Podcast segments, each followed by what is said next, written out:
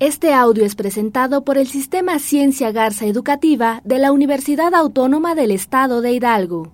Para mayor información, visítanos en www.uaeh.edu.mx. Gracias por aprender.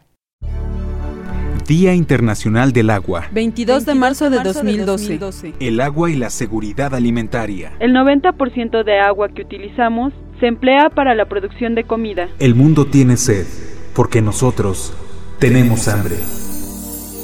En nuestro país, el desperdicio de alimentos tan solo en frutas y verduras asciende a 49.843 toneladas al año. Todos los días se tiran a la basura 31.000 toneladas de alimentos 100% comestibles frente a más de 14 millones de mexicanos que viven en pobreza alimentaria y que no saben qué comerán hoy. Con el sobrante de comida en los hogares, restaurantes y comedores, casi 40.000 personas podrían alimentarse diariamente. En América Latina y el Caribe, más de 52 millones de personas pasan hambre y 9 millones de niños padecen desnutrición crónica. En tanto, la humanidad pierde y desecha alrededor de 1.300 toneladas de alimentos cada año, equivalentes a la tercera parte de toda la producción mundial.